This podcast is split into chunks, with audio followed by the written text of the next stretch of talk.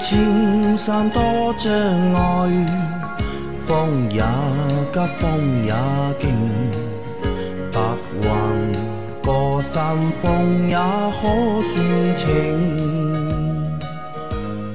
莫说水中多变幻，养车修车乐趣多，开车用车没烦恼。大家好，欢迎收听老秦汽修杂谈。大家好，我是老秦的小工杨磊。大家好，我是阿 Q。啊，我不知道老秦为什么是以这个节奏开场的。啊，反正我们今天的节目还是接着昨天的节目继续。那第一个问题是，三位老师好，请想请教一下，我的车啊，我的停车环境比较恶劣，每天都要停在树下，所以树胶非常多。车身上的还能够忍受，但是玻车玻璃上的已经影响视线了。每周洗一次车的频率，但还是留下了虫胶痕迹。之前试过洗洁精，也买过车玻璃除油膜清洗剂，但用过之后还是不能完全清除上面的痕迹。想问一下三位老师，车玻璃可以直接喷柏油清洗剂吗？那个味道很大，感觉有腐蚀性。同时也不太确定是不是能把塑胶痕迹管用。另外，三位老师还有没有去除虫胶的好的方法？求推荐，谢谢。啊，是关于一个去除车身上玻璃上的虫胶、塑胶的问题啊。柏油清洗剂不是太建议用，因为你既然说用了除油的东西的话呢，其实柏油的话它也是一种油脂类的东西。嗯，柏油喷到玻璃上呢，你从里面看，外面的话就是五彩斑斓的世界，它会有一圈圈的光圈在里头，有油斑嘛？对，有油斑在里头，所以说这个东西呢，只限于用在车漆上吧。然后，其实你如果觉得是虫或者说那种树胶的话呢，其实有一个专门的东西，就是叫除胶剂除胶剂，对，或者说有一些品牌大品牌的，它已经有一个分类的话，就是那一种那个叫叫昆虫清洗剂也会有，你就买两瓶那个东西，一个除胶的，一个专门喷虫尸体的，去喷一下就可以。然后你刚才说的那个买过了一些去油膜的嘛，其实去油膜前的话有一个很重要的环节，要把玻璃彻底的清洗干净，你才可以去用去油膜的东西去去，其实就跟玻璃镀金一样。嗯，因为你在洗车的过程当中洗不干净吧，还是留有痕迹嘛。那这个有几个可能啊？第一个可能是使用的清洁剂啊不对，那这是一个可能。还有一个呢，就是操作的就是方式啊有问题。因为像这种除胶剂啊，你喷上去之后啊，你要是让它浸润的，是要等时间的，不是说你喷上去之后马上去把它擦掉就能够擦干净。对，老秦有什么好东西要推荐给他们？除胶剂能够搞定吗？应该能搞定的。应该能搞定。对啊，好的啊，那你还是要去用除胶剂啊，用那个柏油清洗剂是没有用的，不要干傻事啊。来，再下一条，三位老师好，听了三位老师的解答，觉得杨老板的总结真是太精辟了。一个车的储物空间越多，这个车就越 low。你看飞度储物空间就超多，却是本本田品牌下最低端的车。之前问过秦师傅，刚买的 x T 五磨合期要注意什么？今天想问一下，这个车的适时四驱在磨合期内是不是也要经常磨合一下？具体怎么做，请详解。另外，请问这个适时四驱在两驱情况下遇到车轮打滑会自动介入吗？四 S 店工作人员说法不一，有的说可以，有的说不行，说是这个适时四驱只有在选择四驱模式的时候才能够是四驱。他所说的事实，主要说的是四驱模式下可以将后轮输出动力从零调整到百分之一百，搞得我一头雾水。如果不能够自动介入，还叫什么适时四驱？请秦师傅解惑。谢谢三位老师啊。呃，这款车的适时四驱呢，是要你通过一个开关去打开它的，啊，需要你人工确认使用，它才会给你四驱，要不然它就是两驱。就不会自动介入的。对的，然后这个动力分配也只有在你打开了四驱的情况下面，它才会去自动分配。才都会自动分配。啊对那他就问嘛，如果是这样的话，为什么还叫它是适时四驱呢？呃，我们这样说啊，嗯如果真的给你一个适时四驱的，嗯，这个车你开起来，你会说它油耗大。油耗大啊。对，它就是说你在有必要使用四驱的时候，哎、你可以选择使用啊平时你可以作为两驱的模式来行来行驶，那么对你的油耗经济性肯定是有帮助的。好的，那磨合期啊，这个四驱需要磨合吗？四驱当然也是需要磨合，也需要磨合啊。你你可以打开四驱行驶，啊，这这样来可以也让它磨合一下。那这个四驱的磨合有什么注意事项吗？嗯，没有什么需要特别注意的。就是在磨合期的时候，你也要使用四驱模式，对不要一直不用。对，啊，好的啊，那你前面还说到我上期的一个一个结论对吧？储物空间越多的车越 low 对吧？那其实我觉得我这样说也不太妥啊，我们不能说储物空间越多的车越 low，而是什么呢？我们一般在看储物空间时候啊，哪些车会去强调储物空间呢？小车会去强调储物空间，对的，因为大车嘛，它本身车内的空间就会比较多一点，或者比较大一点，你放东西地方会比较多。那小车本身空间就小，那么它为了突出，哎，虽然说我是小车，但是呢，我储物空间很多，嗯，那证明我虽然说小，但是还是很实用，对吧？那么我更正一下这个说法，就越小的车越喜欢去强调储物空间，而不是说储物空间越多的车越 low，好吧？因为我相信很多小伙伴开着车啊。可能是小车的话，的确储物空间会比较多一点。比较丰富一些比。较丰富一些的。我目前看到，我觉得储物空间最多的一台车啊，是那个夏朗。夏朗，夏朗还算可以吧那？个夏朗的第二排当中，它可以拿就是地板可以掀起来，其实啊这个功能放双鞋子嘛。其实挺多车都有，包括之前丰田的逸致，就是你之后叫 EZ 嘛，嗯都会有。其实还是什么呢？就是说我还日系车对于挖空间这一块有它的一些巧妙之处。你像本田的魔术座椅，嗯你哪个量产车有这种座椅？除了除了小面包之外，啊，现在也有了。现在那个凯捷，五菱的凯捷也有那个魔术座椅你说的魔术座椅的话，是指把第三排座椅放到地板下面去。嗯，我指那个的话呢，是飞度的第二排座椅，啊，可以把它完全就是要么把坐垫抬起来，嗯要么把靠背放下去，要么把坐垫跟靠背全部都放下去。放下去。嗯，好，再往下走啊。有个问题困扰了好久啊，贵州茅台酒只要九块九，三位大哥如何看待这个茅台？点评点评，值得入手吗？啊，那老金也问他了，在哪里看到这个对贵州茅台九块九？他说是在听我们节目的时候跳出来的那个广告嘛。嗯，那后来我也去看了一下，的确我也看到了啊。那这个其实是我也点进去看了，其实是这样的，它只是一个电商平台的广告而已。对，对吧？你真的跟我们节目没关系啊和首先和我们节目没有关系，对吧？第二呢，呃，我不知道他广告那个贵州茅台啊，是不是就是卖的很贵的那个贵州茅台？但我点进去之后呢，并不是那个贵州茅台，嗯点进去呢只是一个页面，里面有很多各种各样的白酒，嗯可以让你做选择。那这个可能只是一个平台的广告，那么打了一个就是低价，吸引大家点点到这个平台里面去贵州茅台里面还分很多种。啊。如果是那个飞天茅台，飞天茅台九块九的话，那发财了。那我跟你说，飞天茅台九块九的话，你我我可以负责的说，这个服务器肯定会在那一瞬间全部爆掉。嗯，这不可能的。这个都飞天茅台的一个空瓶能卖多少钱？你知道吧？多少钱？两百块。一百五到两百。一百五到两百，有人收的有人收对吧？对嗯我现在知道是有很多人是坐飞机啊，去那个茅台镇，就住当地的五星级酒店。如果你住当地五星级酒店的话，一个房间对吧，可以领到一张平价的买那个茅台的券。有很多人就为了买这个茅台就去住那个酒店。这有什么划算的？上海到茅台的飞机不是凭机票可以买两台呃买两瓶平价的嘛？啊，那这个都是广告啊，不要相信啊。那我们也不知道这个东西到底算合法还是不合法，反正我刚我平台上刚才面反正百度了一下啊，这种特别低于市场行情价的这个东西呢，还是不要去相信。我们节目的宗旨还是比较怎么说呢？比较务实一些哎，。理性一点，理性一点，理性一点。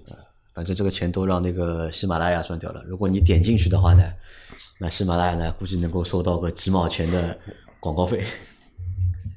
哦，但这个点进去，如果你是在我们节目前面看到广告，我们要跟他们谈一把的。啊，我们有分成 的，我们有分成，我们大概有大概分个几分钱吧 啊，分到个几分钱。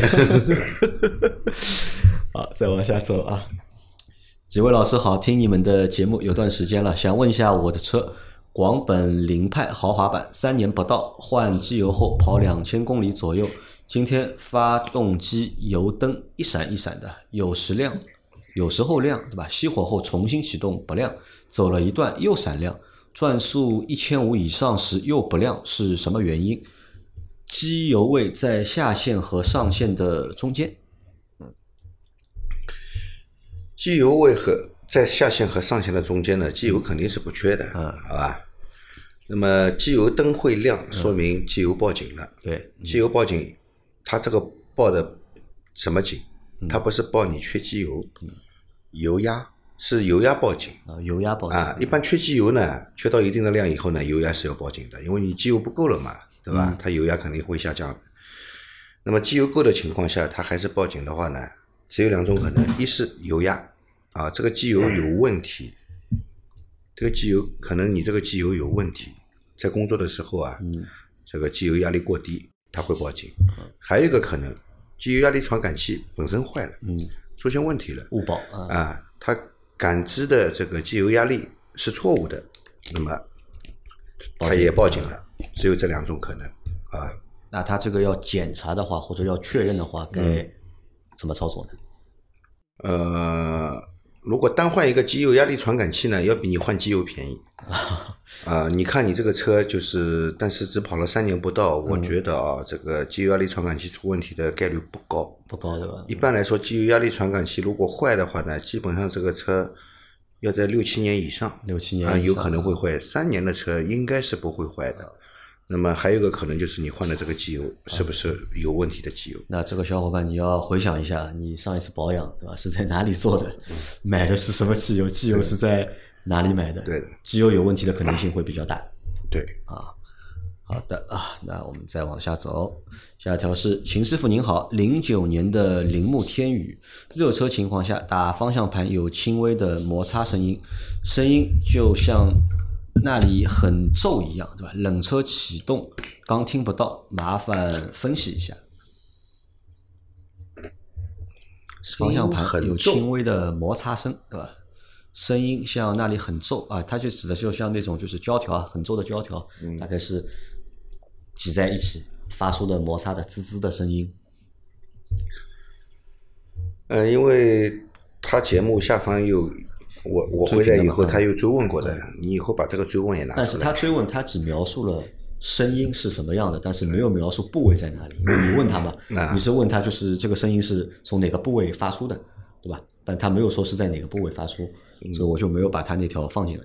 那一个是这个，你打方向的时候，你听一下这个声音在哪里。如果是在方向盘下面上方的，那可能是这个里面有什么地方有摩擦，嗯啊，这是有可能的，啊，呃，如果是在下面，其实我们的方向管柱啊，方向机在车外嘛，方向盘在车内，嗯，那么方向管柱连接的方向机和我们的方向盘，对吧？嗯，那么方向管柱下方它有一根轴通到车外，与方向机去连接。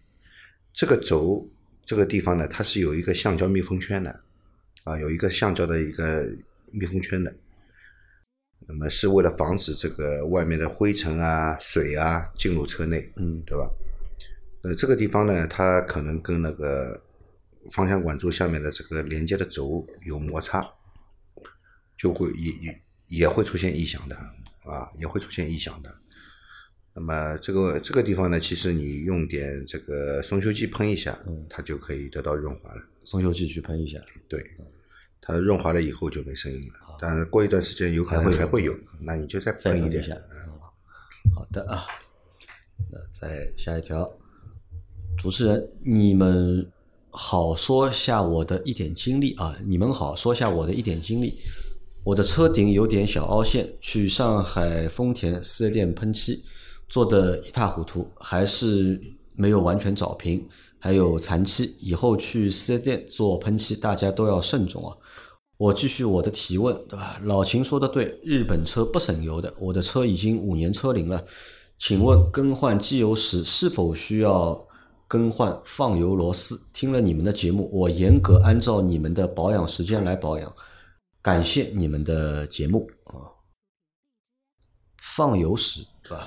要不要更换放油螺丝？这个我记得我们在之前节目里面也说过的，对吧？要看车型的，看车型的，但是丰田车呢，一般是不换螺丝的，换垫片，换垫片。对，它是有一个铜的，不是铜的，是铜的还是铝的？也不是铝的，它那种垫片是一种合成材料。嗯，呃，是绿色的还是蓝色？好像蓝色的，新的时候是蓝色的。嗯啊，一个薄薄的一个材料，好吧，是也是密封材料，只只是换这个垫片，它是不换螺丝的啊。要看车型的，对吧？嗯，有的是换，有的是不换。没有，丰田车基本上都是这样。丰田车是不换，只换垫片。对。啊，好，那你说到的就是在四 S 店做漆做的不好，那我让我想起了我们在上个星期时候，大家在群里面好像讨论过一个问题啊，就是四 S 店里面的那个做漆啊，在四 S 店做油漆，到底是四 S 店自己在做的，还是会外包出去到其他地方做？一般都是自己做的，一般都是自己做一。般都是自己做的。四 S 店肯定会有烤房的，也会养油漆工的，好吧？这个你说四 S 店把油漆外包出去呢，这种事情可能有，但是应该是极少。极少。对，阿 Q 之前工作过的几家四 S 店，他们都有烤房吗？4S 店呢，怎么说呢？一般就常规的路子情况下，都是自己来喷漆的。只有那一种极少数的 4S 店，有两种，一种是他真的忙不过来了，会把那个油漆的一些活去发到外面去做发到外面去。但是还有一种的话呢，会更加普遍一些，像一些怎么说呢，生意不怎么好的一些 4S 店啊，他可能会把整一个喷漆的一个我们说叫钣金区嘛，嗯，外包的。钣喷区外外包掉，这个有可能的。但是要把这个车子送出去修呢，这个概率确实不会很高。概率不高的。嗯，外包的可能性会有，但是看品牌，看品牌。生意好的不可能的。你要 BBA 像这种，包括本田、丰田这种，不太可能会外包的。嗯这种都是钱嘛。都是钱啊，有生意都自己做了，对吧？啊，就是说，他说做了一塌糊涂。其实车顶做漆呢，远比你这个四门两盖做漆来的要难度大？难度大，因为一他不可能站在你车顶上给你挂腻子，嗯，然后你有，因为修车师傅的话呢，就是说普遍来说，呃身高都不会太高，一米八以上的话确实比较少。你让他弄一个小梯子，站在你的车顶上面，帮你去照平它的难度系数，或者说它操作难度，肯定比你站着、蹲着去照平来的要好。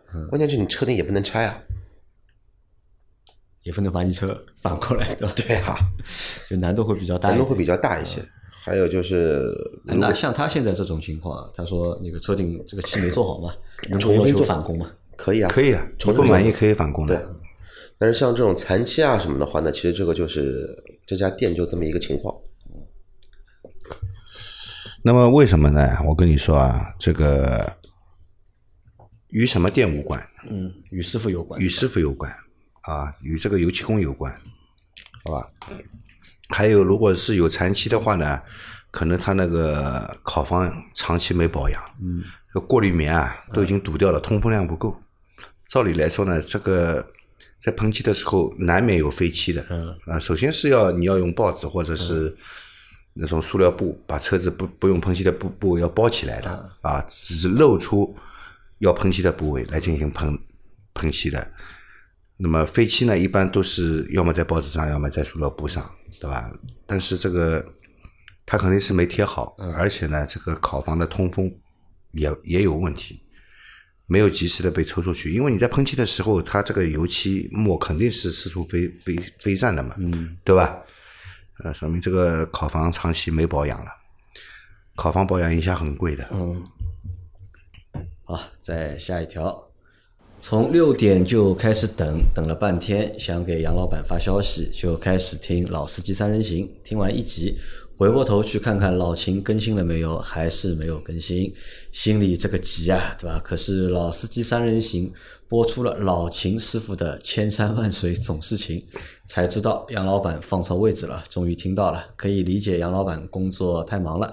而且这两个节目都是好节目，大家都可以听听。感谢老秦师傅、杨老板、阿 Q 君，谢谢你们啊！那在这里和大家表示抱歉啊，上个星期四的节目啊，就是我在，因为我这个是定时发布的嘛，那我在定时发布的过程当中，可能就是唯独星期四的这期节目，那个专辑啊放错了，放到了老司机三人行里面去。那那天其实你们可以及时发消息给我，但是你早上如果是六点发消息给我的话，估计发了也没用。啊，发了也没用，我看到也要到十二点左右了，因因为我是不知道的，我是到了大概我醒过来，我在群里看的嘛，群里面有人艾特我嘛，和我说我节目那个放错地方了，那这个事情和大家表示抱歉，所以在这里和大家也说一下，万一哪一天早上你没有在《老秦基督杂谈》这个专辑里面看到节目，不要万一了，你你以后不要犯这种低级错误？错误总有可能会犯的。那万一出现这种情况，那很简单，跑去跑去老司机三人行里面去找一下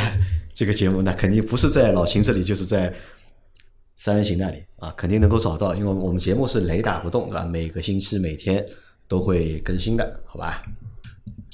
还有遇到就是大家以后遇到就是我标题写错别字啊什么，就及及时通知我啊，及时通知我，我会能够及时改的。啊，再来一条，等 L 五级自动驾驶上路了，就有灵魂了。电不只是用煤炭发电，水、风、太阳能等占的比例会越来越高。看过一份关于 BIPV 对吧集中式光伏电站的报告，国家有规划要将政府及工商业屋顶逐步铺装先进的太阳能板，所发电并进电网啊。那这个是上星期的一个问题对吧？电车没有灵魂。我他的说法也对的，真的这个车到 L 五级了，就真的要又变成有灵魂了，就活了就，就这个自己可以玩了就。至少现在认为比较遥但。这个灵魂不是你的，对吧？老金怎么看这个问题啊？关于他说的那个光伏发电，光伏发电是吧？你知道吧？嗯，大概在三年前、四年前啊，嗯，有一段时间就是很流行嘛很流行光伏发电嘛，特别是特别多啊特别是在农村，啊，这个在你家的屋顶上给你装这个光伏发电，然后并网到电网啊电网里面但是装装这个东西是要要钱的，你知道吧？我知道，你没有钱不要紧的，他会帮你去申请贷款啊，但是是你贷的款。嗯，装好了以后呢，然后家里用电呢是不要钱的，然后多余的电呢是会并到电网里面去的，而且收购价格很高。三毛钱一度，啊，收购价格也很高的。那么这样算下来呢，基本上呢五年回本，可以回本，嗯而且带来的好处是你这个五年里面你家里用电是不要钱的，嗯，对吧？想想是蛮划算的。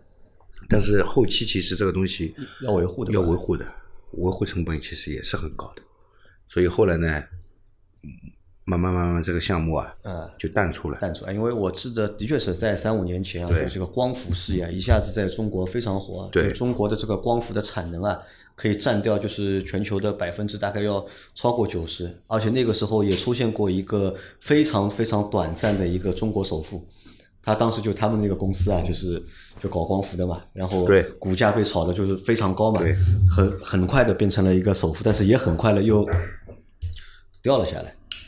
而且我家的我妹妹家就装了那个光伏嘛，你这套东西呢，你算一算呢，其实还可以，就是大概一套设备两万多块钱，然后呢能够满足你家里的正常用电。但是有一个问题是这样的，只能让你白天用，因为这个电是不能储存的。嗯，你那个光伏转换成那个电能之后，要么就进到你家的那个电表里面，对，要么就并网并掉。对你白天呢，他工作的时候呢，你家的电是 OK 的，没问题。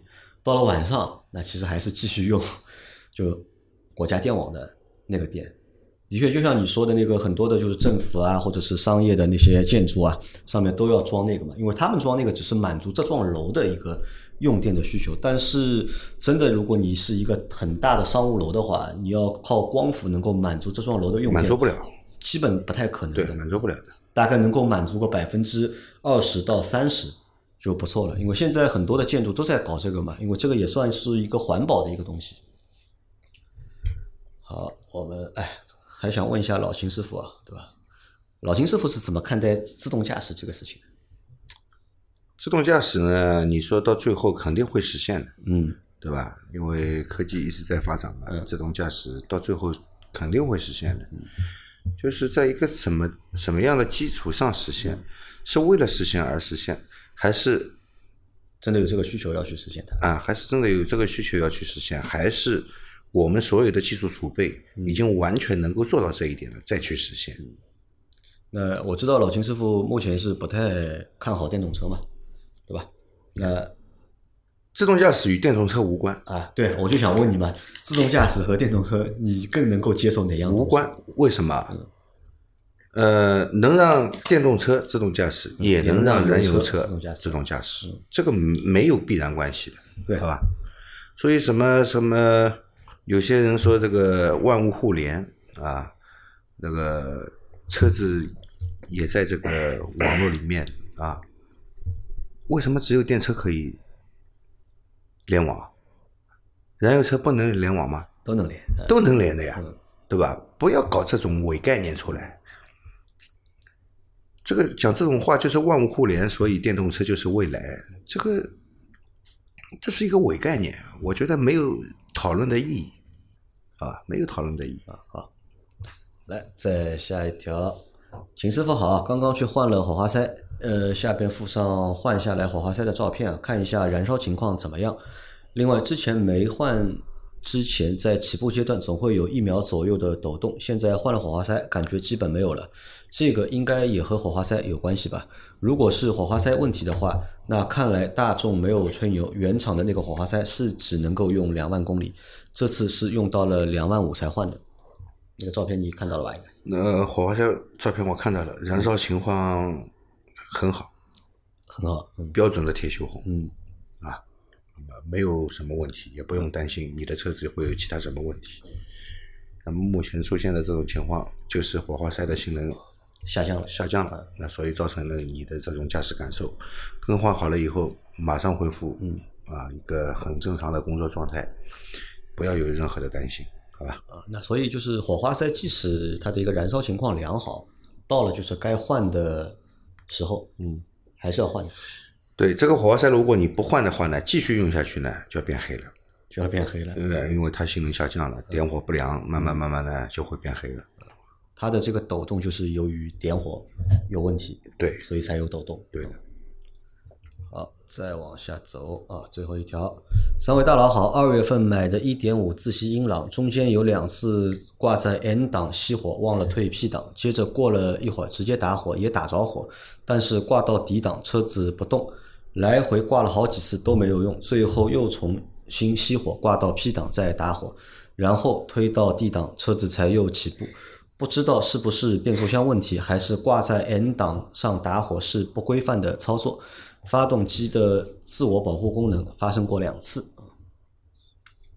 没有放在 P 档熄火，然后再次点火后挂 D 档没有用，对吧？这个到底是变速箱的问题，还是发动机的自动自我保护？自动变速箱的车子呢，其实如果是钥匙的话呢，你直接去拧钥匙熄火的话呢，不管在哪个档，它都能熄火的。但是启动只有两个档可以启动，一个是 N 档，一个是 P 档，啊，只有这两个档启动。那么照我的这个知识储备来看呢，应该在 N 档里面启动，你挂档一样会走的。那么你碰到的这个问题啊，可能是这个车子设计上的这个软件上面的一个逻辑，嗯，是不是存在在 N 档启动以后你挂 D 档它不工作？嗯，照理来说应该也不会，照理来说应该也不会。可能还是设计的问题，啊，那可只能这样认为了吧？只能这么认为，是吧？你可以试一下，就是放在 P 档熄熄火以后，这个重新启动试一下，然后特地放在 N 档再试一下。如果每次放在 N 档都是这个问问题的话，呢可能这个车就设计成这样嘛。所以大家在熄火的时候，还是要把这个档位啊放在 P 档。能够保证下次你再重新启动，能够正常把这个车开起来。嗯，好，那我们今天的这期节目就到这里啊。大家有任何关于养车、修车、用车的问题，可以留言在我们节目最新一期的下方，我们会在下周的节目里面一一给大家解答。我们明天再见，拜拜，拜拜，拜拜。